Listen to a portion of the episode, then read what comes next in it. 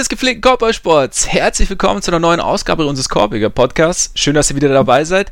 Schon wieder eine Woche rum. Zeit, dass wir wieder über die NBA reden. Wir, das sind der heute leicht ungebügelte Ole Freaks.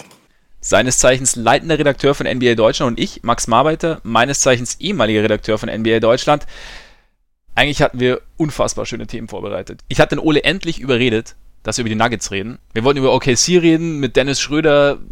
Aber was willst du machen, ne? Es gibt News. Jimmy ist getradet. Was sagen wir dazu? Endlich. Endlich sagen wir. Jetzt reden wir noch einmal drüber, dann war es das, ne? Ja, ich glaube nicht. Also die, die, die Situation bietet für mich genug Potenzial, dass wir wahrscheinlich in ein paar Wochen auch darüber reden, wenn irgendwie durchsickert, dass äh, gewisse Spieler im Lockerroom der Sixers sich nicht besonders gegenseitig mögen, dass Jimmy bei irgendwelchen Trainingseinheiten durchgedreht ist und Brad Brown verprügelt hat oder irgendwas. Oder dass Markel Fultz ihn mit einem versuchten Dreier am Kopf erwischt hat und Jimmy für den Rest der Saison ausfällt. Da, da, also für mich ist da immer noch sehr viel Potenzial, dass wir wahrscheinlich den Rest der Saison noch viel über sie reden werden, oder nicht? Ja, hast wahrscheinlich recht. Die Basis für eine gute Dramaturgie ist auf jeden Fall gelegt. Deswegen werden wir da auch direkt zum Einstieg gleich intensiver drüber reden, über den Trade. Dazu müssen wir natürlich auch über Mello reden. Da läuft es ja nicht ganz so gut. Und über die City Jerseys. Wir haben es ja letzte Woche schon ganz kurz angeschnitten mit den neuen ähm, Wolves Jerseys. Und diese Woche wollen wir uns mal alle ganz genau anschauen. Natürlich gibt es ja noch einen Award und den Stat, die Stat der Woche, wie immer. Aber rein geht's mit Jimmy Butler. Es ist geschafft. Tom Thibodeau hat endlich bekommen, was er immer wollte. Ich weiß nicht, ob es das war, was er wirklich immer wollte, aber er hat irgendwas bekommen, bei dem er gesagt hat, okay. Und zwar hat er bekommen Dario Saric, Robert Covington, Jared Bayless und einen Second Rounder schickt dafür Jimmy Butler und Justin Patton zu den Philadelphia 76ers. Was sagst du dazu, Ole? Erste ja, Reaktion. Also, wie gesagt, die, die allererste war, war endlich. Die zweite ist, es, es gibt so Trades, wo man, wo man sagt, okay, der, der und der, also wo, wo die erste Reaktion ist, das Team hat es auf jeden Fall gewonnen und irgendwie voll über den Tisch gezogen oder irgendwas oder, oder der Trade ist super für beide Teams. Bei dem Trade tue ich mich schwerer. Also ich bin mir bei beiden nicht sicher, ob ich den richtig gut finde, den Deal. Also wenn man, wenn man auf Minnesotas Perspektive guckt, ich fand den kolportierten Trade, den es mit Miami gegeben hätte für Josh Richardson und wahrscheinlich Kelly Olynyk und einen Pick, hätte ich wesentlich besser gefunden, muss ich sagen. Und bei den Sixers, naja, also natürlich macht sie auf dem, auf dem Papier erstmal, erstmal stärker und interessanter und ja, hat einfach noch mehr Star Power. Aber ich weiß nicht, ob diese Stars, die sie da haben, zusammenpassen. Also auf den ersten Blick halt eigentlich nicht. Deswegen finde ich, ist das so ein Deal, wo man, wo man nicht sofort sagen kann, okay, das Team hat genau das bekommen, was es gebraucht hat. Wie siehst du das? Also ich finde, es gibt bei, auf beiden Seiten irgendwie Argumente, bei denen man sagen kann, okay, man, man versteht irgendwie, weshalb sie es gemacht haben, finde ich. Also wenn du zum Beispiel die, die Wolves anschaust, also sie haben mit, mit Covington haben sie einen 3D-Spieler bekommen, was ihnen ja definitiv gefehlt hat. Dazu mit, mit Saric einen, einen weiteren Rotationsspieler. Die Sixers haben jetzt ihren dritten Star. Dazu jemanden, der noch irgendwie, der, der offensiv noch mehr Verantwortung übernehmen kann, vielleicht auch mehr Scoring übernehmen kann, wo Simmons ja so hin und wieder Probleme hat. Aber ich bin da schon bei dir, dass das halt irgendwie so dieses, dieses klare Ding, okay, hätte ich auf jeden Fall auch gemacht, ist, ist für mich jetzt auch nicht da. Also gerade so die, die Problematik in Philly sehe ich auf jeden Fall. Und ja, ich glaube, die Wolves haben einfach dann vielleicht doch ein bisschen zu lang gepokert am Ende. Auf jeden also Fall. Also der, der, der, der Wert ist einfach extrem oder was heißt extrem, er ist halt einfach gesunken und irgendwann war halt nicht mehr mehr zu bekommen. Und ich, ich meine, Covington ist ein, könnte, könnte besser passen. Ich meine, da wäre natürlich dann die Hoffnung, dass Wiggins irgendwann noch den Sprung macht. Und ich glaube aber, dass die Wolves allein dadurch, dass diese Situation Butler jetzt geklärt ist und vorbei ist, dass sie allein dadurch wahnsinnig viel gewinnen. Ja, das sehe ich auf jeden Fall auch so. Also da haben, da haben wir letzte Woche auch schon ein bisschen drüber gesprochen und also in den letzten Wochen grundsätzlich öfter, dass es einfach äh, irgendwann dieser Punkt überschritten war, wo man sagen konnte, okay, das ist noch irgendwie tolerierbar und die können sich ja zusammenraufen. Also das war ja lange vorbei und also alles, was man jetzt irgendwie in den letzten Tagen gelesen hat bei The Athletic, bei ESPN, irgendwie wie die Stimmung innerhalb des Teams über die letzten Wochen war und gerade über die letzten Tage, das halt selbst äh, Thibodeau irgendwann gesagt hat, okay, das geht nicht. Ich muss jetzt hier ja. das erste Angebot machen, äh, das erste Angebot nehmen, was reinkommt. Das ist halt schon ziemlich extrem und das zeigt halt auch, dass die sich da echt, echt ordentlich verpokert haben. Also gerade, ich glaube, gerade Thibs muss man halt anlasten, dass er bei diesem Miami-Deal, dass er da halt beim, beim letzten Telefonat, nachdem eigentlich schon alles klar war, dann nochmal einen Pick fordert oder, oder was genau das da war, um das halt äh, platzen zu lassen. Da, damit hat er dem Team halt absolut geschadet. Ich glaube, das, das wird ihn auch so ein bisschen verfolgen. Aber mhm. es ist jetzt erstmal gut für Minnesota, dass sie diesen Punkt endlich erreicht haben, dass sie es gemacht haben. Also ja, man, man muss halt echt nur sagen, es ist es ist zu spät. Also diese, ich, ich weiß nicht, ob du das gelesen Fall, ja. hast, bei The Athletic gab es an dem Samstagvormittag wurde da ein, ein äh, Interview mit Butler veröffentlicht nach dem Spiel und der hat halt sich wieder die ganze Zeit nur selbst widersprochen, hat dann irgendwie sich darüber beschwert, dass Thibodeau ihn zu viele Minuten spielen lässt, hat dann andererseits, dass das Team ja so geil ist und dass er überhaupt kein Problem hat mit den Leuten und dann andererseits, äh, it is what it is, so ich will nur gewinnen und bla, halt ein Widerspruch nach dem anderen denkst halt auch irgendwann, okay, das, das kann halt auch einfach nicht funktionieren. Also es war dann, wie gesagt, irgendwann einfach an der Zeit, wo es, wo es passieren musste. Ja, der Punkt war im Endeffekt lang überschritten. Also es hätte ja. eigentlich vor, vor drei Wochen passieren müssen und jetzt ist es halt irgendwie passiert und jetzt irgendwie, ja, es ist natürlich, aber es war dann irgendwie auch klar irgendwann, dass jeder so ein bisschen angeschlagen oder sehr angeschlagen aus, aus dieser Situation rausgeht. Ich meine, ja, Butler, er hat, jetzt hat er die Chance zu gewinnen tatsächlich. Ich meine, wir haben ja auch öfter drüber geredet, so seine Teams, zu denen er eigentlich gehen wollte, da war diese Aussage, ich will ja nur gewinnen, war da ein bisschen, naja, Bullshit. albern. Ja. Und jetzt hat er zumindest die Chance, was ich übrigens aus, aus Sixers Sicht noch ganz interessant finde. Und weshalb ich mir vorstellen könnte, dass der Trade tatsächlich doch sich sehr positiv auswirkt, dass sie jetzt einen, für mich, also in meinen Augen zumindest, einen sehr validen Vorwand in Anführungszeichen haben, um zu sagen, um, um Fulls klar dass es besser ist, wenn er jetzt von der Bank kommt. Weil sie jetzt quasi, sie haben jetzt mit, mit, mit Covington einen Shooter oder ihren besten Shooter in der ersten fünf geopfert, das heißt, sie brauchen wieder einen. Den einzigen der, sogar. Den einzigen, genau. Und jetzt hast du, das heißt, Reddick muss jetzt halt wieder kommen, sozusagen. Und da könnte ich mir vorstellen, dass du, dass du Fultz, oder dass, dass man sowohl das eigene Gesicht als auch das Gesicht von Fultz besser wahren kann, indem man sagt, okay, jetzt ist halt neue Konstellation und, und wir brauchen Shooting, deswegen muss Reddick starten und deswegen muss Fultz von der Bank kommen, weil. Ist an sich richtig, andererseits so, also genug Argumente dafür gab es vorher auch schon, deswegen weiß ich nicht, inwiefern das diese Dynamik wirklich verändert, ja, aber, aber ich meine, du hast, du hast natürlich vollkommen recht. Da hatten wir aber drüber geredet, dass wir eben, dass es, dass es schwierig ist, ihn jetzt runterzunehmen, ohne dass er halt irgendwie nochmal einen, einen größeren Knick bekommt. Und ich könnte mir vorstellen, dass sich so die Situation vielleicht auch für ihn besser verargumentieren lässt. Ob es halt im Endeffekt wirklich einen Unterschied macht, weiß ich nicht, aber zumindest auch ja, nach außen hin. Aber wie siehst du die Konstellation mit Embiid, Simmons, Butler, wenn wir schon bei den Sixers sind jetzt? Perfekt. Finde ich, sehr, find ich sehr interessant, sagen wir mal so. Also ich glaube, bei, bei Embiid und Butler mache ich mir ehrlich gesagt nicht die allergrößten Sorgen. Also wie, wie Simmons nee. da reinpasst, das schon eher. Spielerisch jetzt aber. Auch von der Persönlichkeit her. Also ich meine, das, das ist ja ein Thema, worüber wir Anfang der Saison auch schon gesprochen hatten, so dass, äh, dass Simmons halt relativ viel darüber gesprochen hat, dass er an seinem Wurf arbeiten will oder an, über den Sommer an seinem Wurf gearbeitet hat und das halt überhaupt nicht zu sehen ist. Das, das, da habe ich heute gerade einen Artikel zugemacht und das dafür rausgesucht. Also er, er nimmt sogar noch weniger Würfe von außerhalb der Zone als in der letzten Saison, was ja krass ist.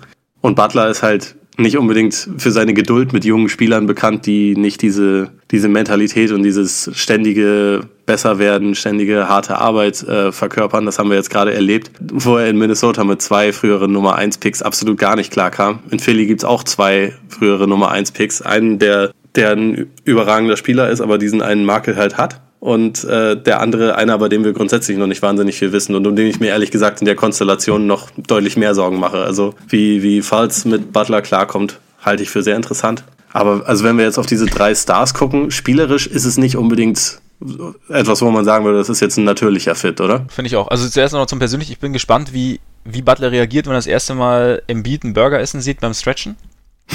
Weiß ich nicht, was, was da passiert. Nee, aber spielerisch auch. Also ich meine, du hast halt, es wird halt noch enger theoretisch. Also ich, ich finde, es wird ja. ein bisschen überdramatisiert. Also Butler ist jetzt nicht komplett blind von draußen. Das nee, ist, glaube ich, die, die letzten Jahre zwischen 35 und dieses Jahr, also die letzten drei Jahre und dieses Jahr trifft er knapp 38 Prozent von draußen. Ist jetzt nicht überragend, aber.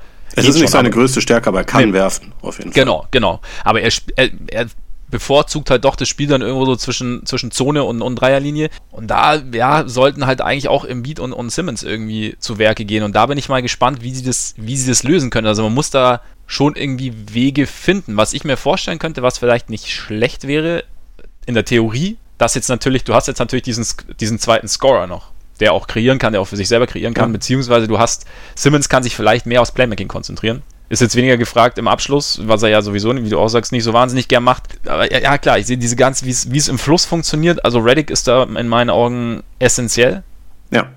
Und eigentlich brauchst du noch mehr Shooter, bräuchtest eigentlich noch einen Shooter dazu. Ja, denke ich auch. Also ich denke auch, dass sie den holen werden. Also äh, es gibt ja jetzt schon die ersten Gerüchte, dass sie, dass sie jetzt als nächstes eigentlich Kyle Korver verpflichten wollen. Mhm. Und irgendwie in die Richtung muss es halt gehen. Also grundsätzlich, ob es jetzt in der Starting Five ist oder jemand, der dann noch von der Bank kommt, aber dass da noch ein, zwei Shooter auf jeden Fall fehlen, ist, ist glaube ich, offensichtlich. Und die vorher schon nicht unbedingt mega große Tiefe des Kaders ist jetzt ja noch ein bisschen dünner geworden. Also man hat zwei Starter abgegeben, von daher ich glaube, dass sich da auf jeden Fall noch was tun muss. Ich bin ja gespannt, ob das, wenn Wilson Chandler dann irgendwann mal richtig komplett fit ist, ohne Minutenrestriktion, so die zwei Wochen, die er die, da pro Saison hat, ob er dann so quasi der, der fünfte Spieler in der Starting Five wird. Also irgendwie dann Simmons, ja. Reddick, Butler, Chandler, Embiid, das hätte schon was. Also gerade weil ja. es halt defensiv wie offensiv brutal vielseitig ist. Aber ein, zwei Leute brauchen sie da, glaube ich, auf jeden Fall noch. Also sie haben jetzt im Kader auch einfach diverse Leute, die sie so ein bisschen schnuppern lassen und irgendwie mitschleppen, die aber noch nicht unbedingt den mega großen Mehrwert bringen. Und also mhm. Aktuell zählt da Falls auch noch dazu, wobei man den ja immer so ein bisschen ausklammern muss, aber auch so Leute wie Jonah Bolden oder Furkan Korkmaz, das sind ja Leute, die jetzt bisher nicht wirklich eine Rolle spielen. Und ja. äh, wo man mal schauen muss, wie sich das entwickelt. Also Landry Shamet ist ja zum Beispiel auch noch jemand, der da so ein bisschen, bisschen mehr schon gezeigt hat. Bin mal gespannt, ob der, weil er halt einen ordentlichen Wurf hat, noch mehr, noch mehr jetzt eingebunden wird. Aber es ist auf jeden Fall so eine Kombination von Spielern, wo man echt schauen muss, wie man das, wie man das so gut zusammenmischt, dass das irgendwie funktioniert. Also gerade weil Embiid, Simmons, Butler sind ja alles auch Spieler, die den Ball gerne relativ viel in der Hand halten. Und da, mhm. da ist es halt noch ein neuer. Und deswegen brauchst du eigentlich als also Reddick passt super rein, weil er den Ball eigentlich überhaupt nicht braucht. Der läuft die ganze Zeit um Blöcke herum, nervt seine Gegenspieler, bis sie kotzen und wirft ihnen dann Dreier ins Gesicht. Im Prinzip, wenn du, wenn du zwei davon hättest, wäre es perfekt. Die brauchen halt den Ball nicht die ganze Zeit in der, äh, in der Hand, schaffen aber auch allein schon durch diese Bewegung so krass viel Platz. Und ja, also wie du schon gesagt hast, Platz werden die drei auf jeden Fall brauchen, weil sie sich den Platz nicht unbedingt gegenseitig schaffen. Was ich da auch irgendwie ganz interessant finde, ich weiß nicht, ob du dazu stimmst, ist, ich meine, die Konstellation ist schon eine andere als in Minnesota, aber es ist jetzt nicht ewig weit weg. Du hast einen Bigman, der eigentlich am besten in Korbnähe funktionieren würde, der aber vielleicht durch die Präsenz von Butler so ein bisschen, naja, nach außen gedrängt wird. Du hast mit Sim Simmons, Wiggins will ich jetzt nicht als Spieler vergleichen, aber du hast halt trotzdem jemanden, noch einen, einen jungen Spieler, der den Ball recht viel in der Hand braucht. Und ich weiß, also, und das hat in Minnesota, ja, wobei, das ist jetzt die Frage, hat es in Minnesota, ich weiß es immer, wir haben jetzt so den, den Eindruck der letzten Wochen, mhm. aber hat es in Minnesota wirklich nicht funktioniert? Also, weil wir, wir sind ja auch immer wieder auf letzte, letzte Saison dann zu, zu sprechen gekommen, in der es ja irgendwie auf irgendeine Art doch funktioniert hatte. Also, irgendwie, ich habe immer noch nicht so dieses finale, das finale Urteil über die Minnesota-Zeit von Butler. Also, dass, dass Towns zum Beispiel nicht die Rolle bekommen hat, die er bekommen hätte sollen, ja. Aber so, wie es jetzt wirklich, weil das Team war ja nicht schlecht bis zu dieser Verletzung letztes Jahr. Nee, es war überhaupt nicht schlecht. Also, ich glaube, es wurde nicht ansatzweise das, das Maximum, also das, das, das äh, ganze Potenzial ausgeschöpft, aber das ist halt auch schwer, das innerhalb von einer Saison zu erwarten. Wenn man jetzt gesagt hätte, okay, sie, also wenn, wenn es nicht diese persönlichen Differenzen gegeben hätte und sie zwei Jahre oder so zusammengespielt hätten, dann denke ich schon, dass da viel drin war. Ich glaube aber, dass es von den Persönlichkeiten so einfach nicht gepasst hat. Und da ist ehrlich gesagt aber Embiid, also um Embiid mache ich mir da we äh, wesentlich weniger Sorgen, weil er halt überhaupt nicht so ist wie Towns. Ich glaube, hm. in, in Minnesota konnte sich Jimmy Butler halt wie das größte Arschloch aufführen und ist damit halt durchgekommen, weil er Guter gesagt hat, oh ja. stimmt, äh, wir können wirklich nicht ohne dich, äh, ohne dich gewinnen. Diese Mentalität gibt's in Philly, glaube ich, überhaupt nicht, weil Jimmy Butler kommt da jetzt hin als höchstens der zweitbeste Spieler so, Embiid ist derjenige, der da, glaube ich, die Ansagen macht. Und ich glaube auch nicht, dass, also selbst wenn Embiid Burger frisst, äh, Embiid ist halt jemand, der absolut dominiert und irgendwie in dieser Saison auch nochmal einen Schritt gemacht hat. Er macht immer noch, also zu viele dämliche Ballverluste und teilweise eine komische Wurfauswahl, aber dem kannst du halt nicht, also ich glaube nicht, dass Butler dem sagen kann, ey, stell, stell dich mal hinten an, ich mach jetzt, weil das glaube ich einfach nicht die, also mit der mit der Einstellung haben die Sixers ihn auch sicherlich nicht geholt. Also ich glaube, dass Embiid mental einfach ein ganz anderer Typ ist als, als Towns, dem, glaube ich, das halt mega zu schaffen gemacht hat, dass, dass Butler ihn da die ganze Zeit irgendwie angekackt hat. Also die Sorgen mache ich mir bei Embiid nicht. Bei Simmons vielleicht schon eher, aber Simmons ist schwer zu lesen, sagen wir Simmons mal so. finde ich auch sehr schwer zu lesen. Da können wir auch vorstellen, dass es da rein, da rausgeht. Also, also, also wenn, man, wenn man nur auf seinen Gesichtsausdruck guckt, äh, guckt könnte man diesen äh, Eindruck sehr gut bekommen. Ja, wie es dann, wie es dann wirklich ist, muss man mal sehen. Also äh, da sehe ich schon auch Frustpotenzial bei Butler, also weil Simmons ja nochmal talentierter ist als Wiggins und du halt so klar siehst, was er jetzt machen sollte, um noch besser zu werden und das halt jetzt nicht kam. Nee, aber es ist auf jeden Fall ein guter Punkt, dass, dass du mit dem Beat da irgendwie einen anderen Charakter an der Seite hast als, als Towns. Ich bin, also ich finde, was man bei der ganzen Sache nicht vergessen sollte, ist, also ja, klar, fit muss man irgendwie sehen, wie sie es hinbekommen, aber Butler bringt ihnen natürlich auch eine sehr, sehr große zusätzliche Qualität und die sie so vorher nicht hatten. Jetzt ist es halt irgendwie an Brown, das irgendwie hinzubekommen, dass alles, dass das halbwegs funktioniert oder dass sie sich nicht auf den Füßen stehen, plus halt eben an Elton Brand, an dem, am GM, da irgendwie noch mehr Shooting irgendwie ranzukarren.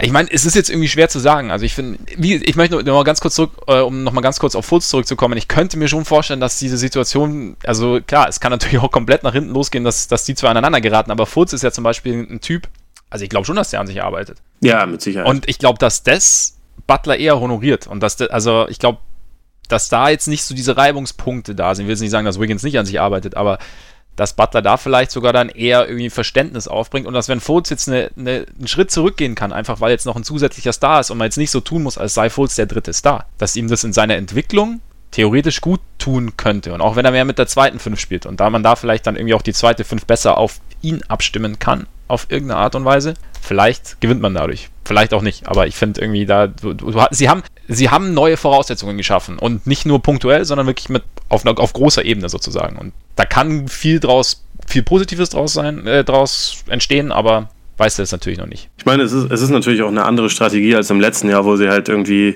in die Free Agency schon mit dem Ziel gegangen sind, noch den einen oder anderen Spieler zu holen. Also sie wollten ja auch, also Paul George, den ich spielerisch zum Beispiel viel eher da reinpassen ja. sehen würde. Ja. Äh, den wollten sie ja zum Beispiel haben, aber der hat sich bekanntlich anders entschieden. Und dass sie halt jetzt quasi ihre ähm, Free Agency schon auf während der Saison verlagert haben, finde ich mhm. ganz interessant. Also weil Sie haben ja trotzdem noch nächsten Sommer dann ein bisschen Kohle über, aber im Prinzip den Spieler, den sie haben wollten, haben sie sich dann jetzt geholt. Ich wiederum muss dazu sagen, also weil sie sich ja anscheinend sogar schon mit Augenzwinkern geeinigt haben, wie es dann danach weitergeht, dass ich dann die fünf Jahre und 190 Millionen Dollar für Butler kritisch sehe, sagen wir mal so, also für, für, für dieses Team. Aber ich meine, gut, sie sind der Meinung, dass er halt irgendwie diese, diese dritte Kraft sein kann. Und ich meine, sie haben ja jetzt auch dann noch den Rest der Saison, um sich halt anzuschauen, ob das passt oder ob es nicht passt.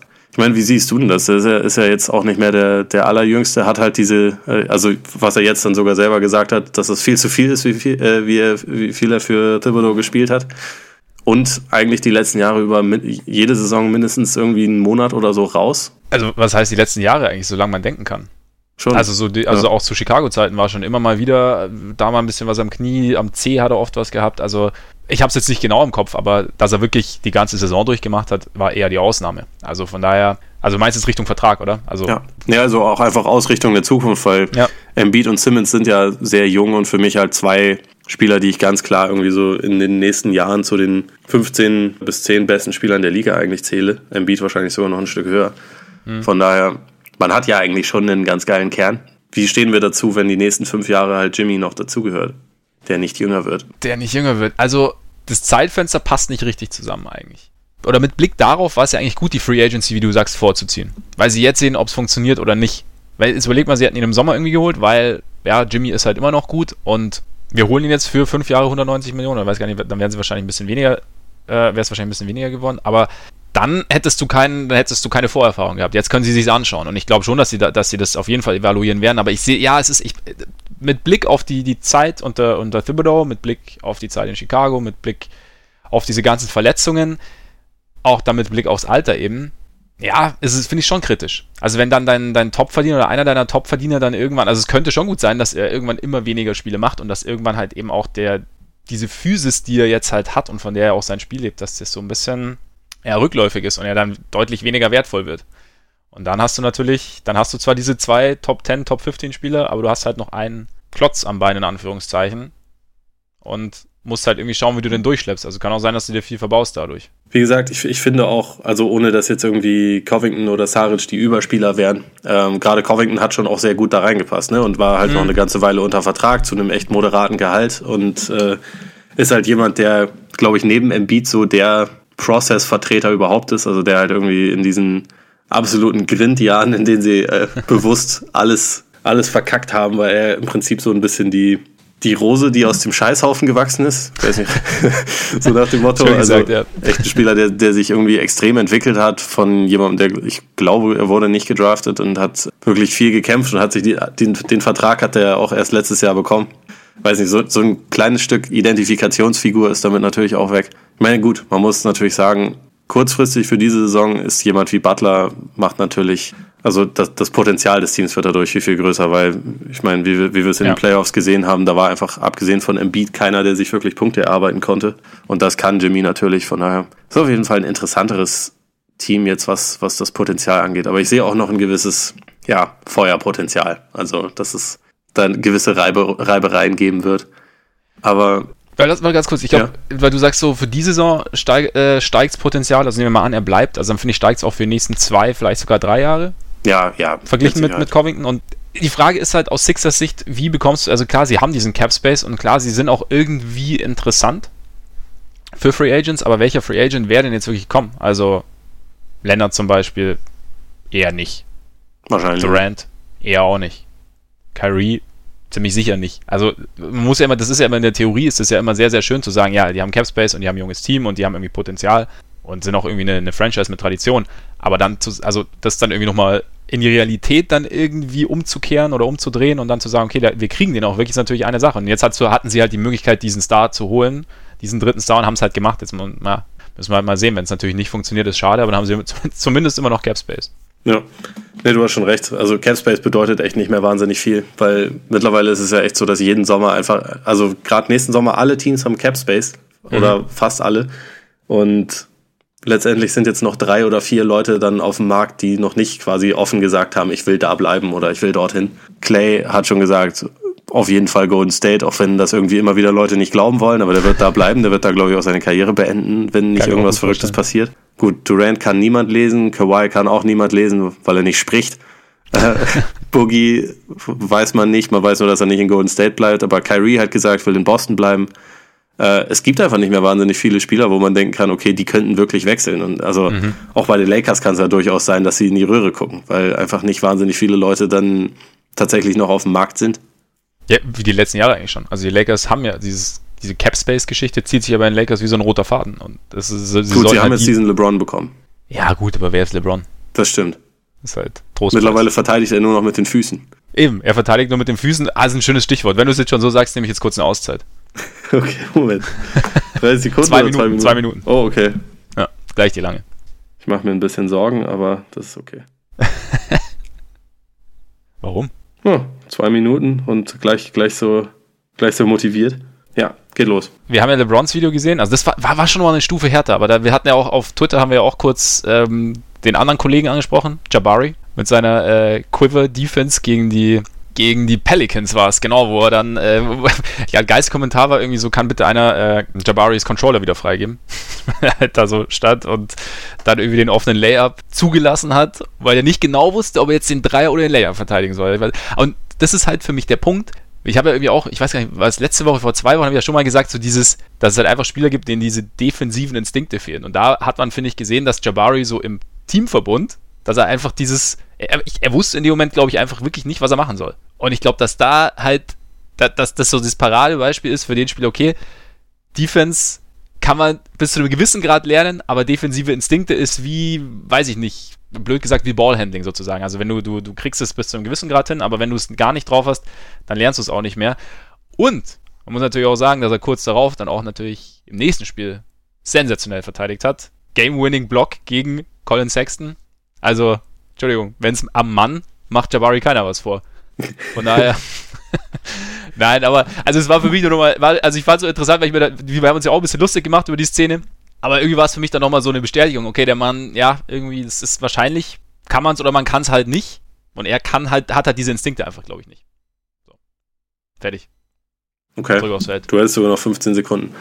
Ich bin äh, allerdings anderer Meinung, weil ich finde, wenn man, also es kommt natürlich ein bisschen drauf an, wann man diese Fundamentals irgendwie vermittelt bekommt, aber wenn man sich da wirklich, also Defense ist ja weniger als Offense etwas, was irgendwie von, von Disziplin lebt und äh, von, von gewissen Sets und Situationen, die man, die man einstudieren kann. Und dieses, also natürlich triffst du dann nicht Gut, in jeder Situation die richtige Entscheidung, aber etwas häufiger wenn man, wenn man wirklich viel Arbeit irgendwie da rein investiert. Also es gibt ja für jede, im Prinzip für jeden Spielzug gibt es ja eine, eine gezielte Defense, die du dafür lernen kannst. Wann muss ich, wann muss ich helfen, wann muss ich, wann muss ich schauen, wann muss ich, wann muss ich an meinem Verteidiger bleiben. Das sind ja im Prinzip schon alles Sachen, die man vielleicht nicht perfekt verinnerlichen kann, wie jemand wie Draymond Green, der da einfach einen sechsten Sinn hat, aber zumindest so, dass man seltener irgendwie komplett hirnlos in der in, in irgendwelchen Zwischenraum ja, steht du, und quivert. Aber hast, du, aber hast du das Play vorher gesehen? Ich, also ich habe es nämlich auch nicht. Ich habe auch nur diesen Ausschnitt gesehen. Also ich weiß, wenn, wenn alles kollabiert ist, dann war ja so, dann war es ja schwierig. Also äh,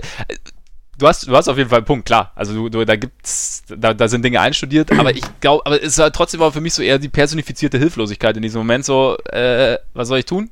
und man kann es definitiv besser lösen, aber ich glaube einfach, auch wenn er es in dem Moment hätte besser lösen müssen vielleicht, aber dass, dass man da so ein bisschen sieht, okay, es, es fehlt einfach defensiv. Ist halt so. Bisschen mehr Einsatz wäre trotzdem kein Fehler. ja, du, du bist aber ein, ein, sehr, ein sehr gütiger und geduldiger Mensch. Ich finde das immer wieder beeindruckend. Ja, ja das gehört, gehört dazu. Ja. Alle anderen sind ja so hart zu ihm, deswegen einer, einer muss ja noch irgendwie so ein bisschen so, so zumindest kleine Lanze brechen. Finde ich gut. Len Bravo. Lenzchen. Lenzchen ist übrigens der Sohn von Lance Stevenson. okay. Du musst die Füße heben für den Flachwitz. Ja. Zurück zu den Sixers. Sind sie jetzt Finals-Kandidat? Für mich nicht, so richtig. Ich meine, müssen wir natürlich mal abwarten, wen sie, wen sie jetzt irgendwie im Laufe der Saison vielleicht noch dazu holen können. Aber Stand jetzt oder, oder sagen wir mal auf den, auf den ersten Blick und wie ich es mir vorstelle, sehe ich eigentlich Toronto ist momentan sowieso irgendwie so ein bisschen klasse für sich. Milwaukee auch relativ nah dran. Bei den Celtics habe ich noch etwas, also ich habe durchaus noch Hoffnung, dass die irgendwann weniger äh, fürchterlich spielen als momentan, auch wenn das schon echt ziemlich schlecht ist. Aber ja, also ich, ich sehe die Sixers irgendwie drin halt in diesem, in diesem Vierer-Cluster, das schon. Die Pacers kann man da auch noch, äh, kann man da auch noch mit reinnehmen, wobei ich bei denen irgendwie so das, sagen wir mal, das, das äh, Big Game-Potenzial nicht so hoch sehe wie bei allen anderen Teams. Also wie, wie bei den vier anderen Teams, aber mhm. die Sixers würde ich Stand jetzt auch eher ja, auf drei oder vier einordnen da. Also ich glaube, wenn alles ideal läuft, dann haben sie wahrscheinlich schon eine Chance, irgendwie die Finals zu erreichen. Aber es wäre für mich, glaube ich, schon eine relativ große Überraschung. Weil ich die anderen, also mindestens zwei Teams eigentlich stärker sehe als sie. Was meinst du? Ja, also genau so sehe ich es auch. Also du hast einfach, also die, die Raptors sehe ich auf jeden Fall noch stärker, einfach auch, weil die Raptors als Team schon funktionieren und weil die Raptors auch als Team einfach gut zusammengestellt sind. Die sind eine, übrigens eine brutale Maschine. Da müssen wir ja. demnächst auch nochmal etwas ausführlicher so, drüber reden, aber. Auf ja. jeden Fall, auf jeden Fall. Dann hast du die Bucks, die auch sich eine neue Identität angeeignet haben, die eben auch diesen Superstar haben. Die Raptors haben diesen Superstar. Und ja, Celtics hast du gesagt, ich hoffe ja auch immer noch, dass irgendwann so dieses Potenzial mal durchschlägt. Also ich bin auch äh, ja, sehr, sehr negativ überrascht, was da so, was da so nicht funktioniert gerade.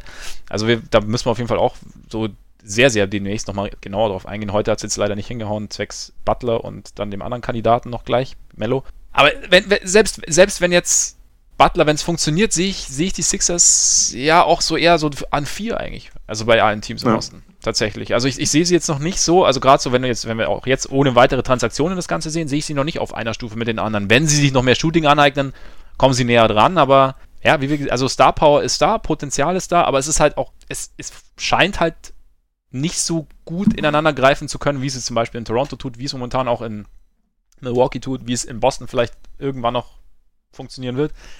Von daher, also glaube ich auch eher, dass sie sich da noch ein bisschen anstellen müssen.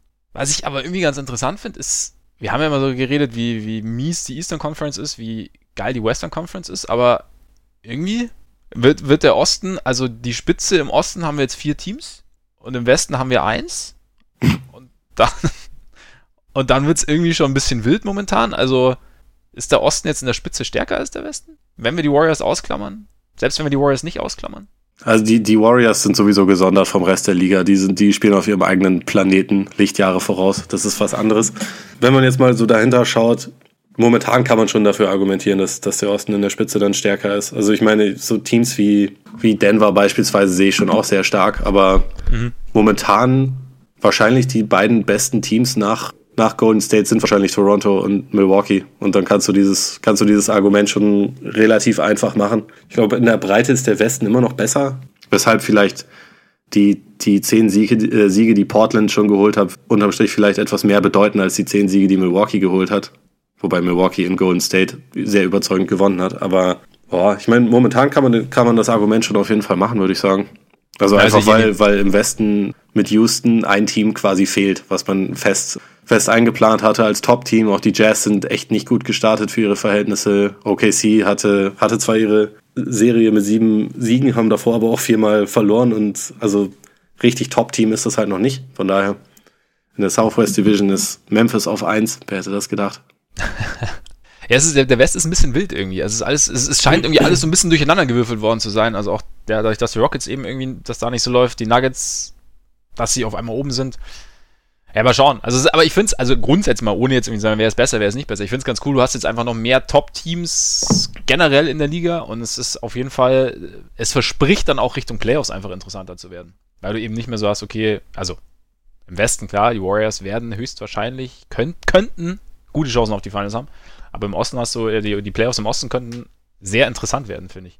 Weißt du, was ich, äh, was ich mich gerade frage? Wenn äh, LeBron noch bei den 1-11 Cavs wäre, äh, wie, wie die sich dann in dieses Quartett oder Quintett, wenn wir Indiana noch nehmen, einordnen würden im Osten. Also ob wir trotzdem alle denken würden, ja gut, die Cavs haben LeBron, also kommt die sowieso wieder in die Finals. Wir würden wahrscheinlich, weil momentan der, die Nummer 1 Toronto wäre, würden wir Toronto erstmal wahrscheinlich nicht ernst nehmen, trotz Kawhi, weil wir sagen würden, ja, Toronto gegen LeBron wird eh wieder nichts. Also Kawhi macht vielleicht weiter und Danny Green vielleicht auch, der Rest bricht ein.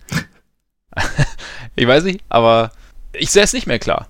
Es wäre eigentlich, es wäre eigentlich eine, eine, ziemlich geile Konstellation, fände ich. Also ich finde es sehr interessant. LeBron mit ordentlich Gegenwehr durch die Playoffs. Also nicht jetzt, um zu sagen, nicht sagen zu wollen, dass LeBron kein, keine Konkurrenz hatte die letzten Jahre. Also aber teilweise wenig, schon aber wenig. Teilweise schon wenig, genau. Und jetzt diesmal wäre es halt. Wusst, meinst du, LeBron wusste, dass es eventuell im Westen leichter werden würde, nach oben zu kommen? Meinst du, er hat sich das gedacht? Ich glaube, wenn dann, also ich hatte so einen ähnlichen Gedanken auch schon, aber ich glaube, wenn dann hat er eher gedacht, im Westen macht ihm keiner Vorwürfe, wenn er nicht wieder die Finals erreicht. Ja. Im Osten schon eher. Ja. Das ist jetzt natürlich ganz wilde Spekulation, aber LeBron ist ja auch ein durchaus kalkulierender Mensch, von daher wer weiß. Wer weiß, ja. Aber es wäre es wär schon so diese, ja, es wäre eine coole Konstellation auf jeden Fall im Osten. Haben wir jetzt nicht, aber sie ist auch so gut, finde ich. Hast du noch irgendwas zu dem Trade, was du unbedingt loswerden willst?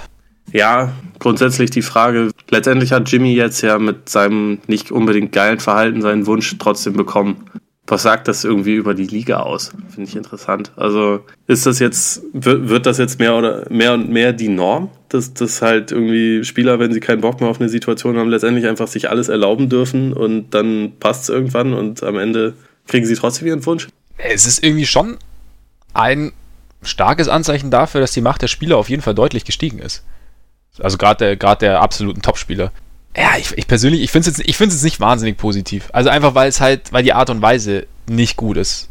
So dieses, also ich glaube, Butler hat es jetzt auch ein bisschen auf die Spitze getrieben, aber andererseits ist es halt, ich meine, da reden wir ja auch schon seit, seit ewigen Zeiten drüber, ist es auch irgendwie beidseitig, also gerade wenn es um Loyalität geht. Also eine Franchise würde ja andersrum irgendwie auch nicht, oder operiert der eigentlich auch nicht anders. Wenn's, wenn eine Franchise keinen Bock mehr auf einen Spieler hat, dann wird er jetzt auch nicht weiterhin hofiert oder wird auch nicht weiterhin normaler Teil der Rotation sein es ist, glaube ich, einfach nur ungewohnt zu sehen, dass Spieler das auf einmal machen und dass Spieler auf einmal irgendwie mehrere Mittel für sich in Anspruch nehmen und auch Mittel nehmen, die jetzt vielleicht, oder was heißt vielleicht, nicht gut sind. Aber es scheint so ein bisschen, als, als, als, hätte sich eine Balance hergestellt. Kann man das so sagen? Ich weiß nicht, also wenn, wenn jemand wie Butler, der in seiner Karriere, also natürlich ist das ein geiler Spieler, aber der ja nicht irgendwie jemand wie LeBron oder mittlerweile Durant ist oder Curry, der halt schon seine Titel, MVP Awards und alles gewonnen hat, wenn so jemand seinen Willen so sehr durchsetzen kann, dann würde ich schon sagen, dass die Balance vielleicht eher ein kleines Stück zu weit mhm. verschoben wurde. Andererseits, du hast schon recht, ich meine, davor war es halt irgendwie 50 Jahre lang so, dass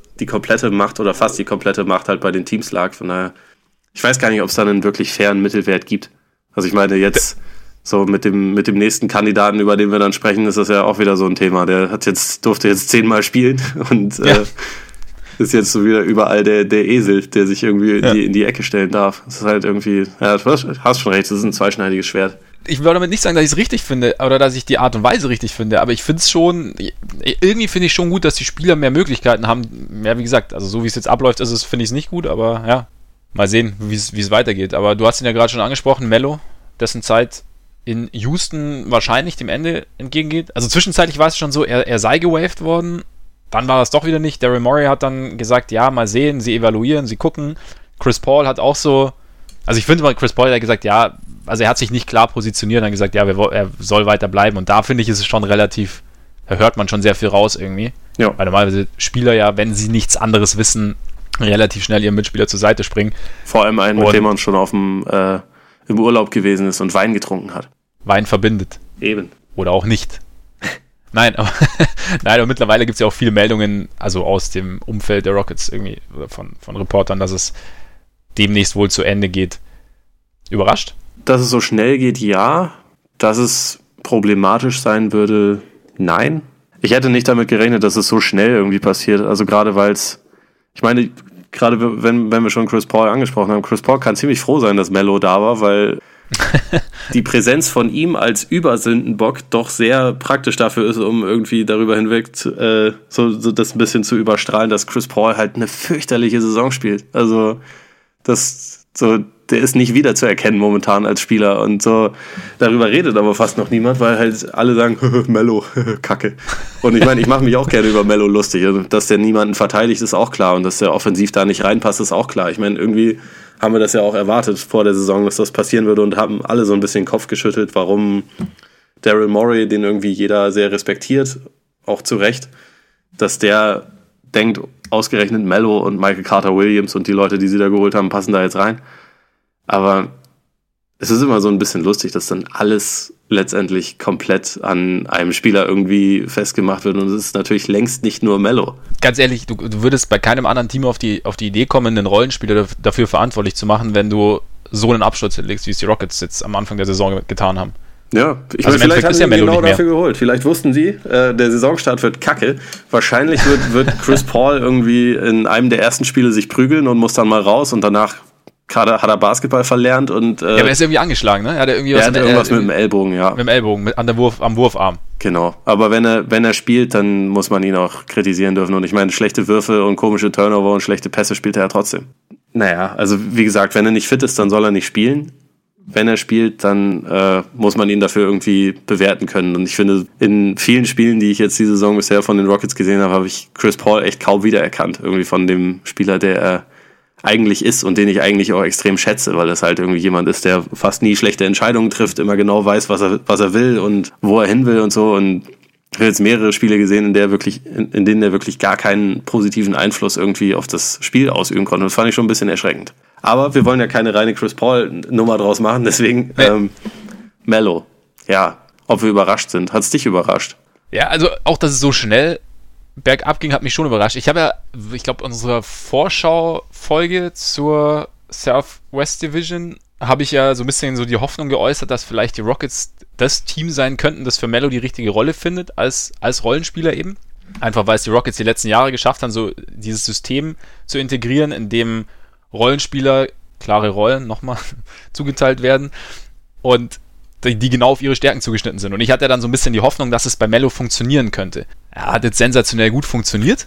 Ähm, wobei ich aber auch da, ich meine, Mello hat ja, glaube ich, schon so ein bisschen Zähneknirschen, aber er hat ja dieses Ding, okay, ich komme jetzt mal von der Bank und ich bin jetzt eben nicht mehr kein Superstar mehr. Er hat es ja schon irgendwie so ein bisschen angenommen. Ich glaube, oder in meinen Augen ist vielleicht das größere Problem, dass dieses System der Rockets einfach nicht mehr da ist. So wie es die letzten Jahre war. Ich will damit jetzt nicht sagen, dass es, wenn es noch da wäre, dass es mit Mello funktioniert hätte, aber auch wenn wir nochmal drauf, äh, drauf eingehen, wie jetzt Mello generell einzuschätzen ist oder die Situation einzuschätzen ist, er ist ja nicht das Problem, sondern das Problem ist ja, dass dieser Rockets Basketball, den wir die letzten Jahre gesehen haben, dass, dass sie den nicht so richtig spielen und, und dass da irgendwie zum ersten Mal so dieser Weiterdreh von Daryl, Morey nicht so funktioniert hat. Also so dieses ganze, also dieser, dieser Austausch, also so zum Beispiel, dass Spieler wie Ariza oder wie, wie Bahamute austauschbar sind, ist jetzt nicht so. Und jetzt, jetzt ja, können sie ihr System nicht mehr so durchziehen, wie sie es getan haben. Und dann ist es natürlich, und dann kannst du natürlich Mello wahrscheinlich nicht mehr, nicht mehr richtig integrieren. Vielleicht hättest du es auch sonst nicht machen können. Aber ich glaube, dass das halt ein großer Punkt ist, einfach, dass, dass die Rockets an sich als Team momentan nicht funktionieren. Und wir haben ja auch gesehen, zum Beispiel in der Defense, dass sie jetzt ähm, Jedelic zurückgeholt haben, der eigentlich aufgehört hatte, der Defensive Coordinator, der jetzt so langsam wieder zum Team stößt, dass da einfach dass die, die Probleme wesentlich tiefer liegen, als dass man einfach sagen kann, ja, Mello. Ja, genau. Also Mello ist nicht oder war nicht das, äh, das Hauptproblem. Er, er war auch absolut kein Teil der Lösung, das muss man, glaube ich, auch dazu nee, sagen. Nee. Ähm, und es ist schon so, dass irgendwie, wenn er, ich glaube, in den Minuten, die er gespielt hat, haben sie, war das Defensiv-Rating irgendwie um zehn Punkte schlechter und von daher, es ist natürlich nicht so, dass er jetzt gut gewesen ist, aber, aber er hat das, er hat das, äh, er ist auf jeden Fall keine Lösung für, für die Probleme, ja. die sie haben. Nee, nee, genau, aber er hätte zum Beispiel, wenn jetzt, nehmen wir mal an, sie hätten das, also alles aus der letzten Saison in diese, in diese Saison retten können was sie da mal da ausgemacht hat. Dann hätte er für gewisse Situationen eine Lösung sein können. Und dann hätte, hätte man ihn vielleicht auch besser integrieren können. Ja, das stimmt. Meine, man, man muss ja auch noch dazu sagen, deswegen, also das ist auch so ein Punkt, warum mich irgendwie dieses Timing echt überrascht ist. So, dass Paul und Harden haben bisher, glaube ich, irgendwie in drei Spielen oder so waren sie mal gleichzeitig auf dem Court. Und ansonsten war halt entweder Harden verletzt oder Paul war gesperrt und so. Man, man hat ja fast gar nicht dieses Team gehabt bisher. Jetzt unabhängig von, äh, von Ariza und äh, Bahamute. Also auch Ennis war ja verletzt und äh, man hatte eigentlich bisher kaum Situationen, wo man dieses Team, was mal in seiner eigentlichen Zusammensetzung mal wirklich gesehen hat. Deswegen ist es halt krass, dass dann irgendwie schon nach letztendlich drei, vier Saisonwochen man sagt, okay, ja, nee, so geht das nicht weiter mit dir, Mello, du bist weg. Also, man weiß natürlich nicht, was, was intern gelaufen ist. Ja, ich meine, wenn er jetzt hingegangen ist und gesagt hat, ich, Leute, ich will aber 30 Mal pro Spiel aus der Mitteldistanz werfen, dann, dann kann ich schon verstehen. aber irgendwie, man sollte meinen, dass sie dieses Gespräch auch schon im Sommer hätten führen können. Also, wenn, wenn das eine Priorität war, dann, dann sind sie auf jeden Fall alle ein bisschen dämlich, wenn sie jetzt erst ja. darauf kommen. Das, das, ja. das muss man wahrscheinlich schon betonen. Das stimmt. Wobei ich die Vorstellung stimmt. ziemlich geil finde, muss ich sagen. so nach, nach so einem Spiel, wo er, wo er irgendwie nur Dreier werfen durfte, dass er danach dann zum, zum Coach geht, ey, ich will in eine Mitteldistanz, gib mir den Ball. Grünes Licht bitte, ja. bei jeder Ballberührung. Was mich ein bisschen stört an der ganzen Situation, oder was ich ein bisschen übertrieben finde, du hast ja auch schon kurz gesagt, hat diese, diese Häme, die er jetzt abbekommt. Ich finde, klar, er hat durch sein Auftreten und durch seine Aussagen hat er schon, also bietet er schon eine relativ große Angriffsfläche. Trotzdem weiß ich nicht. Ist er, er, wie gesagt, er ist nicht verantwortlich für die Situation. Und jetzt ist er irgendwie so, ich meine, Dwayne Wade hat ja auch irgendwie so ein bisschen, ist mir auch twitternd zur Seite gesprungen. Es ist echt ein billiger Sündenbock, finde ich gerade. Ja, ist er. Also ich, ich, ich finde es einerseits irgendwie trotzdem auch, also es ist schon ein bisschen gerechtfertigt, sich über beide Parteien irgendwie lustig zu machen, weil man irgendwie, wie gesagt, das so ein bisschen hat kommen sehen, dass das wahrscheinlich nicht so laufen würde, egal was sie die ganze Zeit über gesagt haben, auch den, den Sommer über und auch in den ersten Saisonwochen. Aber ich meine, du hast schon recht, es, ist, es wird dann irgendwie häufig so getan, ja, der muss, der muss, der muss aufhören, der muss nach China, der muss, der, der ist so krass über den Berg. Und ich meine, vielleicht ist er das, aber letztendlich ist es trotzdem irgendwie noch jemand, der ja schon eine relativ beeindruckende Karriere hingelegt hat und der jetzt auch nicht ja. irgendwie der allergrößte Hampelmann ist, nur weil irgendwie so das letzte oder die letzten Kapitel seiner Karriere absolut nicht ruhmreich verlaufen. Ich meine, ich, es geht mir schon auch so, dass ich mir von ihm schon länger irgendwie so ein bisschen eine Umstellung auch von der Mentalität her erhofft hätte. Ich finde, also ich mhm. glaube, dass ich glaube, dass er von den Fähigkeiten her, wenn er sich da ein bisschen früher drauf eingelassen hätte und das wirklich verfolgt hätte, hätte er ein richtig guter ähm, Six-Man sein können, bei einem, also auch wirklich bei einem guten Team irgendwie so zu, als, als letztes oder vorletztes Kapitel seiner Karriere. Diesen Schritt hat er nicht gemacht und mittlerweile habe ich auch Zweifel, dass er ihn jemals machen wird, aber das kann man, das kann man kritisieren, aber das ist, ist immer schon ein bisschen hart, wenn das dann in so ein krass gehässiges, äh, gehässiges abdriftet. Weiß ich nicht, das ist ja letztendlich auch einfach nur ein Typ, den man nicht kennt, ne? Also. Ja, eben. Der irgendwie eine Außendarstellung hat, die man jetzt mögen kann oder auch nicht. Frage ist aber jetzt eher, wenn jetzt dann denn irgendwann gewaved wird, wo, es hingehen kann. Also die, der Kandidatenkreis wird irgendwie auch immer kleiner. Hab's doch gerade gesagt, China. Ja, oder, oder meinst du, dein, dein Traum geht noch in Erfüllung? Ich kann es mir vorstellen. Also nur um das kurz zu erklären, ich habe eigentlich schon, ich glaube, als er noch bei OKC war, habe ich gesagt, dass das auf jeden Fall passieren muss, dass er bei den Lakers ja. landet. War dann zwischenzeitlich etwas enttäuscht, als er in Houston gelandet ist, aber mittlerweile denke ich, vielleicht ist das alles ein Teil des Plans. Vielleicht hat auch LeBron, wenn wir schon dabei sind, dass er sowieso der kalkulierende Mastermind hinter allen äh, Bewegungen in der NBA ist. Wahrscheinlich hat er dafür gesorgt, dass, dass äh, Mello erstmal zu den Rockets geht, diese von innen zerstört und dann zu ihm nach LA kommt. Um, äh, mhm. ja, ich weiß nicht, was er dann macht. Vielleicht ist er dann Mentor für, für Ingram und Kuzma oder so. Positiver Einfluss von der Bank, der Handtuch wedelt, gelegentlich reinkommt, Dreier reinrotzt und, und ein perfekter Veteran ist, was weiß ich. Wahrscheinlich Aber dann müsste er um den, um den Plan zu perfektionieren, müsste er da noch einen Zwischenstopp in Golden State einlegen. Das wäre halt auch lustig, weil das wäre das wär ein cooles Experiment.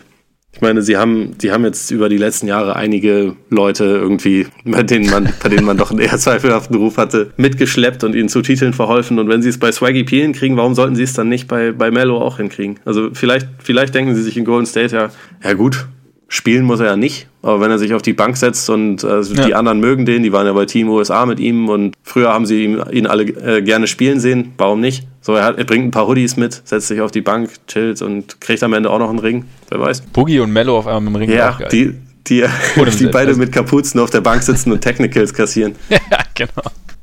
Ja, ist es realistisch? Warriors jetzt. Kann ich mir nicht vorstellen. Ja.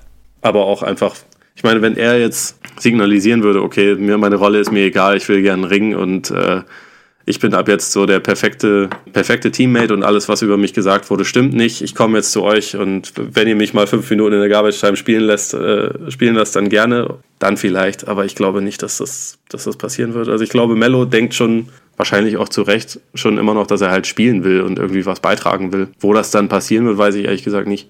Also weil das natürlich schon abschreckend ist, dass jetzt auch auf einem Minimalvertrag das irgendwie innerhalb von ein paar Wochen anscheinend so, so bergab gegangen ist, dass Houston sich ja so schnell irgendwie zu so einem drastischen äh, Schritt verpflichtet gefühlt hat. Ich weiß nicht, welches Team dann denkt, also abgesehen von den Lakers, die natürlich mein Traum-Szenario sind. Vielleicht ja die Sixers, die brauchen auch Shooting. Wollte ich auch, ja genau, Shooting, ein bisschen, bisschen mehr Mitteldistanz wäre auch ganz gut. Absolut. Ja, ich, boah, ich sehe irgendwie auch kein Team, ich meine, ein junges Team in der Entwicklung würde ihn ja wahrscheinlich nicht holen, weil er da ja tendenziell wahrscheinlich mit dem Ruf, den er jetzt hat, vielleicht eher bremsen hm. würde. Das heißt, es kann ja eigentlich nur ein Team sein mit Ambitionen, das irgendwie hofft, dass es, dass es was, was von ihm noch bekommt, wo ich mir auch schon vorstellen könnte, dass noch irgendwas Oder ein Team, geht. das sowieso Aber, nicht viel zu ja, verlieren hat. Timberwolves. Auch eine Möglichkeit. Oder Wizards. Wizards wäre so ein bisschen, also abgesehen von den Lakers wäre das mein Traum-Szenario. Ja. Aber Wizards, ja. Aber dann das, wie, ich ich sehe gerade seh dir gerade an, so wie du dir das vorstellst und wie es in, de, in, deinem Kopf so ein bisschen kracht. Ja, das, ja, ja. so erste Trainingseinheit, so weiß ich nicht, äh, Howard, Wall und Biel stehen da und, und gucken sich eh schon böse an, dann kommt Mello rein. Perfekt. Mit Hoodie und sagt so, Freunde, Freunde, gib mir den Ball. Dwight Howard furzt und lacht und alle anderen gehen weg und so. Ja, also, ja. kann mir das schon vorstellen. Wizards. Wizards muss es sein. Ja, Wizards oder Lakers. Wobei die Lakers letztendlich auch nicht noch Gut. komischer machen würde, als sie sowieso schon sind. Nee, eben. Also da irgendwie, da, da, da wäre der Nutzen gar nicht so groß. Nee, aber jetzt wo könnte, also ja, ich, ich weiß es gerade irgendwie nicht. Ich, das Problem ist, ich kann ihn als Spieler auch einfach nicht mehr einschätzen. Ja, ist schwierig. Also das ist jetzt irgendwie halt einfach seit auch nicht nur nicht nur seit zwei Jahren. Ich meine, die letzten Jahre in New York hat er ja auch letztendlich nicht mehr für ein Team gespielt, was irgendwie Sinn ergeben hat und hat da irgendwie dann seine Punkte noch gemacht, aber man kann ja nicht behaupten, dass er da irgendwie viel dazu beigetragen hätte, dass irgendwie sinnvoller Basketball gespielt wurde. Und jetzt wäre es halt in einer komplett anderen Rolle. Und ich weiß ehrlich gesagt auch nicht, weil letztendlich muss es ja auch so ein bisschen im Kopf Klick machen. Und anscheinend, also zumindest hat er es ja gesagt und ich glaube, so ein bisschen hat man schon auch gesehen, dass es sowohl in OKC als auch in Houston ja schon ein bisschen versucht hat, sich auch einzugliedern, aber dass es halt irgendwie einfach nicht gepasst hat. Und ja. deswegen stelle ich mir momentan, also habe ich auch ein bisschen Schwierigkeiten, mir eine Rolle vorzustellen, wo das und ein Team vorzustellen, wo das, wo das komplett anders wäre. Wobei andererseits finde ich halt auch, er war sowohl in OKC als auch in Houston irgendwie auch in einer speziellen Teamsituation. Also er, Deswegen glaube ich, wenn er jetzt in ein funktionierendes Team käme, ich dachte ja, die Rockets seien dieses funktionierende Team. Ich glaube zumindest, dann könnte man ihn besser einschätzen. Ob es dann funktioniert, weiß ich nicht. Aber äh, OKC war nach äh, Westbrooks MVP-Saison plus dann Paul George noch dazu, sollten erst irgendwie die, die drei Superstars sein. Das hat sich dann irgendwann relativ schnell rausgestellt, dass es nicht drei Superstars sind und dann irgendwie, die, wie sie überhaupt den Ball verteilen sollten, wusste keiner. Da war auch kein großes Offensivsystem oder äh, reden wir bei OKC schon lang drüber. Und dann kam er jetzt nach Houston, die irgendwie einen irgendwie einen komischen Umbruch vollzogen haben, der irgendwie Stand jetzt überhaupt nicht funktioniert und da konnte ja, da, da passt er natürlich erst recht nicht rein. Also gerade wenn die Defense dann auf einmal nicht mehr funktioniert, dann ist natürlich Mello erst recht nicht gut aufgehoben. Und deswegen, ja, ich sehe jetzt halt auch nicht das Team, das irgendwie Ambitionen bräuchte und seine Dienste jetzt halt, oder, oder das Ambitionen hat und seine Dienste bräuchte. Also, weißt du, wo du jetzt sagst, okay, das ist jetzt so ein Team, das, das braucht jetzt irgendwie noch einen Scorer. Das könnte jetzt. Nee. Das ist schwierig. Ich weiß nicht. Ich meine, irgendwie, ob er dann Bock hat, irgendwie, wenn, wenn ein Team wie Detroit oder, oder Memphis sich meldet, keine Ahnung. Ja, also ich so. Klar. Ich meine, das wäre das wär noch eine Option, klar, aber. Ja, schauen wir einfach mal. Noch ist er eh Vielleicht chillt er auch einfach eine Weile, weil letztendlich gut bezahlt wird er diese Saison sowieso noch aus Atlanta, von daher. Dann können wir jetzt uns mal den schönen Dingen widmen, ja. den Trikots, oder? Letzte Woche, war letzte Woche, ne? Hat die NBA nämlich ihre oder komplett zumindest alle dann endlich die City Jerseys veröffentlicht. Oder Nike hat es veröffentlicht. Da die, jedes Jahr gibt es jetzt jedes Team sein eigenes City Jersey, das mit der Stadt zu tun haben soll. Und weil da echt ein paar ziemlich geile dabei sind, haben wir uns überlegt, und auch ein paar ziemlich deutlich weniger geile dabei sind, haben wir uns überlegt, dass wir uns unsere Top 3 und nicht so Top 3 mal nennen. Und da wir jetzt gerade eh so viel geschnackt haben, würde ich sagen, fängst du mal an. Direkt. Den Zusammenhang Dein verstehe ich nicht. Soll ich mit den positiven anfangen? Ja, natürlich. Okay. Läuft. Also, Miami ist, glaube ich, klar. Dieser, dieser Miami Vice Look ist einfach nur Weltklasse. Äh, ich habe, mhm. ohne auch nur ansatzweise ein Fan der Heat zu sein, habe ich tatsächlich ein, ein T-Shirt mit, diesem, mit genau diesem Schriftzug im Schrank, weil ich es einfach geil finde. Ja. Also, und, und, weil ich Moment, Dion Waiters damit repräsentieren möchte. Ja. Genau, ja. Der, der steht hinten drauf, das, ist, das war mir wichtig. Aber vor allem ging es mir tatsächlich auch um diesen Schriftzug. Finde ich extrem geil. Äh, bisschen, was auch in diese Richtung geht, das Trikot von den Wolves, wo wir, wenn wir schon mal gelegentlich über was Positives aus Minnesota sprechen wollen, das äh, mit diesem Prince-Look finde ich richtig cool. Ja. Und dann gab es für mich noch zwei, zwischen denen ich mich entscheiden musste. Äh, und zwar, willst du beide hören oder nur einen? Beide. Okay. So viel wie möglich. Also, nicht, ganz, nicht ganz geschafft hat es Denver, äh, auch wenn ich das extrem cool finde, sondern Brooklyn, weil jeder, der mhm. mich kennt, weiß, dass, dass ich den ganzen Tag nichts anderes tue, als Rap zu hören und dabei Basketball zu gucken. Und dieses, dieses Trikot kombiniert das ganz gut, also indem sie äh, diese Ränder haben, die an die alten Schlabberpullis von Biggie, Notorious B.I.G., erinnern sollen, der ja. aus Brooklyn kam und genau diese, äh, genau diese Pullis gesportet hat. Ich möchte dazu sagen, dass ich so einen Pulli auch noch brauche, aber als, als Trikot ist das auf jeden Fall auch sehr, sehr cool. Wie sieht Definitiv. deine Top 3 aus? Wir sind fast deckungsgleich. Also Heat auch absolut meine Nummer 1, weil ich das, ich finde es auch in Schwarz noch mal geiler als in Weiß, muss ich, muss ich sagen. Mhm. Irgendwie. Mit diesem, der, der Kontrast von diesen Neon-Pink und Neon-Türkis zu dem Schwarz kommt irgendwie nochmal besser, finde ich. Dann auch die Wolves natürlich, weil Prince, habe ich auch letzte Woche schon gesagt, Trikot mit Prince-Bezug überragend. Und bei mir sind es dann aber die Nuggets tatsächlich. Ah, okay. Weil ich einfach diese, diese Skyline, diese Regenbogen-Skyline fand ich schon, schon früher mal geil und so, ich bin dann eh, bei mir kommt die Sentiment Sentimentalität dann immer ganz gern durch. Deswegen die Nuggets. Äh, an dieser Stelle nochmal ein Timeout, 30 Sekunden bitte. Weil, ja, klar. Ich muss gestehen, dass ich das von den Bulls gerade nicht vor Augen habe. Das muss ich mir mal kurz äh, Aber erzähl. Geht los. Ja, weil nämlich das, das Trikot der Bulls auch eigentlich finde ich ziemlich geil. Also es hat diese, diese vier roten Sterne mit den äh, blauen Stre Streifen oben drüber. Also es ist ja die, auch in schwarz, die Flagge von Chicago ist das. Ist sehr gelungen, finde ich. Also es, ist, es, es, es hat gemischte Reaktionen hervorgerufen, aber ich fand mich, die, die Nummer vorne finde ich ein bisschen komisch, so klein links unten. Aber weil wir bei den Bulls sind, ich wollte nämlich noch sagen, dass die Bulls, seitdem sie gegen die Warriors verloren haben, nur noch 103,6 Punkte pro 100 Possessions zugelassen haben und damit auf Platz 6 sind defensiv seit den gegen die Warriors. Geil, oder? Nice. Gut. Äh, ich ich freue mich. Auch dank Jabaris Blog übrigens. so, ähm, Flop 3. Willst du oder soll ich? Okay. Mach du mal. Nummer 1 bei mir eigentlich auch ganz unten die, die Bugs, weil ich einfach nicht ganz Echt? genau weiß. Ja, irgendwie, ich weiß nicht. Ich,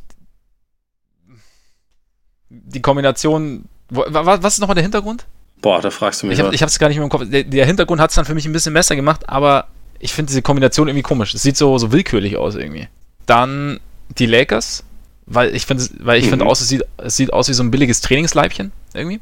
Und dann die Spurs, weil ich irgendwie diesen Military-Look, den hatten sie letztes Jahr schon, den finde ich irgendwie ein bisschen, ja, keine Ahnung. Da kam jetzt nicht so viel Neues. Also es war jetzt nicht so, dass es letztes Jahr so geil gewesen wäre, dass man es nochmal hätte machen müssen und jetzt irgendwie ist es, ja, ein bisschen, fehlt mir die Innovation. Da, da sieht man, glaube ich, dass es einige gab, die nicht so geil waren, weil äh, da, ich, ich stimme dir, abgesehen, also das von den Bugs finde ich jetzt nicht so schlecht, aber Ansonsten stimme ich dir zu und habe trotzdem noch mal ganz andere. ich finde das von den Mavs ziemlich verheerend, also weil das halt auch, wie du sagst, mit den Lakers, das, das sieht halt aus wie mhm. ein klassisches Trainingsshirt. Das ist für mich kein Trikot. Das von den Pacers äh, ist ultra langweilig und ja, das, das von den Suns, Los Suns, wow, das ist immer auch super spannend. Ähm, inwie, inwieweit das jetzt irgendwie die City würdigen soll, verstehe ich nicht so ganz. Nee, Ganz lustig fand ich wiederum die Celtics, die sich halt denken, okay, wir haben die ikonischen Trikots sowieso, deswegen geben wir uns jetzt hier überhaupt gar keine Mühe und dann einfach nur irgendwie so ihre, ihre alten Trainingsjacken im Prinzip als Trikot ja. gemacht haben. Das, das finde ich wenigstens ehrlich, aber geile Trikots sind es jetzt auch nicht unbedingt. Nee, irgendwie nicht, aber es stimmt. Es ist, äh, ja, es ist ehrlich. Weil wir gerade dabei sind, der Schuh der Woche, den müssen wir diesem, äh, dieses Jahr, diese Woche ein bisschen vorziehen, weil der passt nämlich perfekt da rein. Nachdem er jetzt die letzten zwei Wochen pausiert hat, ist er diese Woche wieder zurück aus dem besten aller Anlässe, weil Bam Adebayo hat die Pacers echt auf die Spitze getrieben. Da haben sie dich, da haben die Heat zum ersten Mal ihr City-Trikot getragen. Und Bam Adebayo trug dazu äh, einen Air Jordan 11, der an sich schon ziemlich geil ist, mit einem Custom Design von Sauce by Sir, auch so ein Künstler, kannte ich jetzt vorher auch nicht. Und der hat den, denselben Stil wie die City Jerseys. Also auch der Schuh ist schwarz, dazu auch diese Neonfarben und also so Blitze in, in diesem Neon-Pink und Neon-Türkis, dann die Skyline von Miami ist drauf, dann die Schuhbantel sind auch so, so türkis, pink und es sieht halt einfach, also, und genau, in, in, innen ist noch der Miami-Schriftzug drauf, wie auf dem Trikot. Auf der einen Seite, auf der anderen Seite das Heat-Logo, halt auch in diesen, wie es auf der Hose drauf ist. Also es passt halt, es passt perfekt und sieht halt genauso, der als Schuh genauso geil aus wie das Trikot, deswegen halt mit, mit riesigem Abstand und äh, Schuh der Woche, wahrscheinlich auch Schuh der Saison, Jahrzehnts, ever. Geil. Absolut. Dann aus dem Häuschen. Der, der Go-Shoe Der, Go, der Go-Shoe, genau. Der, ähm, der Chord, den die hatten, war auch ziemlich goatig, ja. muss man dazu sagen. Ja, das haben sie, das haben sie echt gut hinbekommen. Diese, das Gesamtkonzept ja. haben sie sehr gut umgesetzt. Apropos Gesamtkonzept. Jetzt, pass auf. Oh Gott. Pass auf. Die Bucks haben da ja auch ein, ein großes neues Gesamtkonzept. Dank Coach Mike Budenhauser. Deswegen kommen wir jetzt zur Stat der Woche. Teil dieses Gesamtkonzepts sind nämlich, ist der Dreier. Ein, ein sehr, sehr großer Teil. Und unsere Stat der Woche sind eigentlich zwei diese Woche. Es ist einerseits die 93, andererseits die 87. Die 93 ist die Anzahl an Dreiern, die Brooke Lopez, seines Zeichens freundlicher Center mit einer Größe von mehr als 7 Fuß. 87 ist die Anzahl der Dreier, die Clay Thompson genommen hat. Seines Zeichens einer der besten Dreierschützen der Geschichte. es hat sich einiges geändert. Und sozusagen der Schutzheilige des Korbjäger-Podcasts, das sollte man noch dazu sagen. Nicht sozusagen, sondern der Schutzheilige des Korbjäger-Podcasts. ich, ich wusste nicht, wie du zu ihm und dem Finisher stehst. Ja, deswegen das ist, es ich wollte jetzt, ist, wollte jetzt nicht übertreiben. Wir haben zwei Schutzheilige. Es hat sich ein bisschen was geändert im Staat Wisconsin. Irgendwie, wenn der Center schon Dreier schmeißt, das kracht. Aber auch effektiv. Also ich meine, er trifft ja auch. Es ist jetzt nicht so, dass das Quatsch wäre, was er da, was er da macht. Ja, und er macht halt offensiv sonst auch einfach nicht wahnsinnig viel. Finde ich krass, wie im Prinzip singulär diese Rolle ist. Mhm. Also, weil vor drei Jahren, vor drei, vier Jahren galt Brooke Lopez noch so als einer der ganz wenigen Offensivcenter, die wirklich Moves am Brett hatten. Also Stimmt, die, sich, ja. die da wussten, wie sie sich bewegen können. Und ich glaube, als Jalil Okafor gedraftet wurde und da irgendwie so ein bisschen Vergleiche für ihn gesucht wurden und wie er sich in der NBA etablieren könnte. Da wurde häufig auf, auf Brooke Lopez irgendwie verwiesen als so die Person, an der man sich da orientieren kann. Ja, defensiv nicht der Beste, aber offensiv halt sehr versiert irgendwie um den Korb herum. Und Brooke Lopez ist halt mittlerweile ein komplett anderer Spieler als von vor noch ein paar Jahren. Also mit einer komplett anderen Rolle und einem komplett anderen Jobprofil, was ich irgendwie zu dieser Stat der Woche auch noch ganz interessant finde. Ich habe jetzt die Zahlen gerade nicht im Kopf, aber als ich zuletzt geguckt habe, hatte Clay Thompson übrigens auch mehr Rebounds geholt wie der Brooke Lopez, was, was schon irgendwie, also einfach sehr anschaulich irgendwie so diesen, diesen Wandel des Spiels auch verdeutlicht. Da finde ich es halt krass auch zu sehen, wie, wie Budenhauser da irgendwie eine Rolle für Lopez gefunden hat. Also einfach so, die jetzt, klar, jetzt nicht so wahnsinnig weit weg ist von, von dem, was man irgendwie so gesehen hat in letzter Zeit, aber dass, dass du einen Center hast und normalerweise wir sagen, okay, langsamer Seven-Footer, der nicht gut verteidigt, ist eigentlich nicht spielbar. Und die Bucks haben es jetzt aber geschafft, ihn sehr wohl spielbar zu machen und zwar so, dass er auch noch ein sehr, sehr wichtiger Bestandteil ihres Systems ist. Also hinten, also ich glaube, er ist ja auch sehr, sehr intensiv fürs Ausblocken dann zuständig unterm Korb, also gar nicht, um selber die Rebounds zu holen, aber da, er ist jetzt halt so ein bisschen so, so eine Inselbegabung und da jetzt, um nochmal auf Mello zurückzukommen, genau so, also wenn er jetzt einen Coach hätte, der jetzt auch eine Rolle auf ihn zuschneiden könnte, dann wäre das vielleicht auch nochmal eine Option irgendwie da, ja, dass er vielleicht auch nochmal irgendwie wichtig sein kann. Aber es, bei, bei den Bucks ist funktioniert hervorragend. Haben ja auch die Warriors irgendwie zu spüren bekommen. Auch wenn man natürlich sagen muss, dass Draymond Green gefehlt hat, dass Sean Livingston gefehlt hat. Aber trotzdem war es schon irgendwie beeindruckend. Ja, gerade wenn man irgendwie, also natürlich bringt irgendwie Draymond hätte noch eine ganz andere Komponente ja, reingebracht, gesehen, aber wenn man sich irgendwie einfach mal so die, die, die, ähm, Physis und Athletik und Länge und so, also einfach so das, das, die Zusammensetzung der Bugs anguckt, dann ist das schon irgendwie eine Kombination, die jetzt für die Warriors nicht unbedingt angenehm ist. Mhm. Also es gibt ja so gewisse Teams, die einfach denen von der, gerade so von der Athletik her auch so ein bisschen Probleme bereiten können. Ich meine, letzte Saison war das zwischenzeitlich zum Beispiel OKC, äh, wo man in einigen Spielen irgendwie gesehen hat, dass das nicht nicht so komplett ihnen lag. Und, und Milwaukee hat irgendwie, gerade auch, wenn du dir das halt so auf den einzelnen Positionen anschaust, in dem Spiel hat jetzt Eric Bledsoe wahrscheinlich sein bestes Spiel seit Jahren gemacht, aber das ist halt irgendwie so eine physische Komponente dann im Duell mit Curry, die, glaube ich, Curry auch nicht super angenehm zu spielen findet.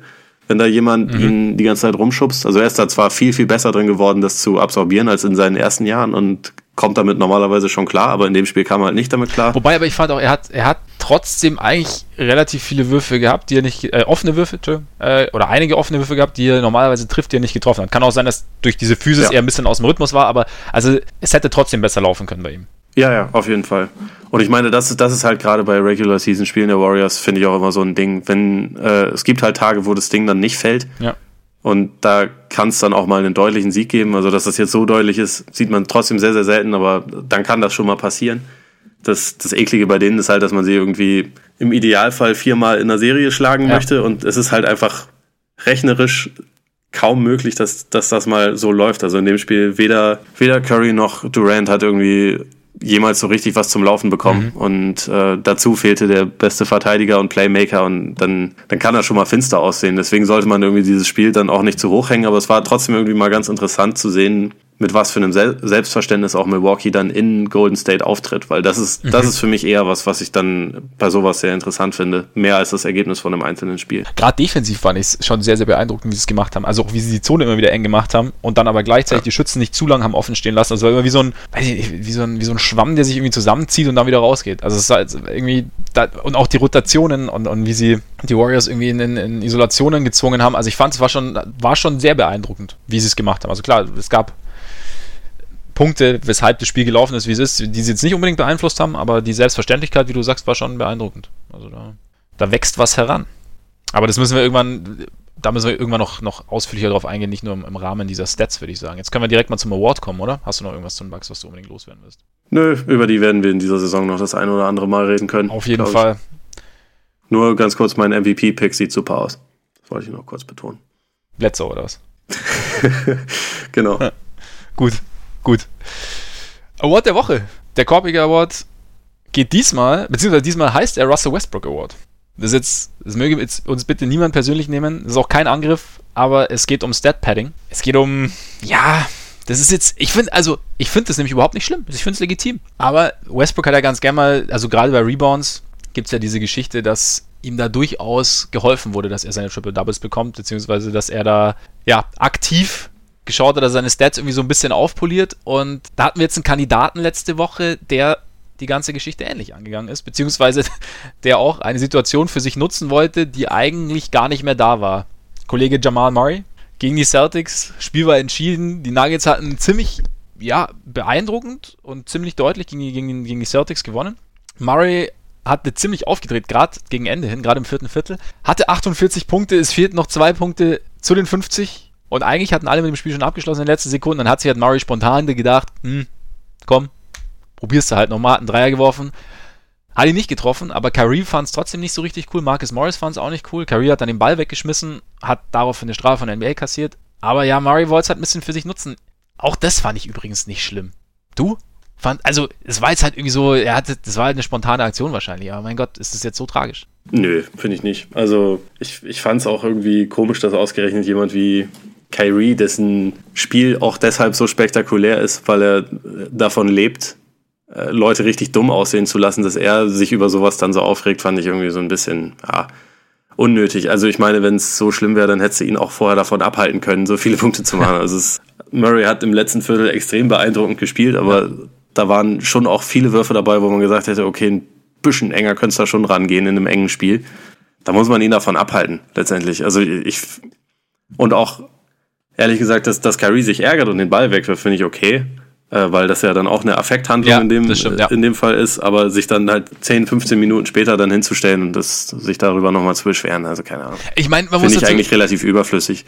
Es gibt ja diesen ungeschriebenen Code, dass man es halt nicht mehr macht. Wenn das Spiel halt vorbei ist, dann nochmal. Ja, finde ich, finde ich auch eigentlich richtig. Ich finde nur, wie gesagt, ich meine, Murray, der ist jetzt 21, 22, ja. hat vorher noch nie auch nur 40 Punkte in einem Spiel gemacht, äh, dreht er dann auf und will halt am Ende, denkt er sich halt, okay, ich will jetzt den Corey Brewer Award haben und nicht den Russell Westbrook Award, ja. sondern ich will halt dieses, ich will halt die, die, die 50 überbieten. Von daher, ja, keine Ahnung, ist, ist, ist nicht toll, aber irgendwie auch nichts, worüber man sich, worüber man sich künstlich aufregen müsste. Also, wie gesagt, bei den Celtics sind momentan für mich andere Themen im Argen, als dass sie irgendwie sich darüber beschweren müssen. Wobei, vielleicht spielt es da auch so ein bisschen mit rein, so ein allgemeiner Frust dann irgendwie auch nach so einem Spiel und dann, dann kommt es halt irgendwie noch dazu und irgendwie hatte keiner gedacht, dass die Celtics jetzt in der Lage sind, in der sie jetzt gerade sind. Also der Auswärtstrip war jetzt auch nicht, also hätten sie in Phoenix nicht gewonnen, wären sie bei 0-5 gewesen, oder? Kann das sein?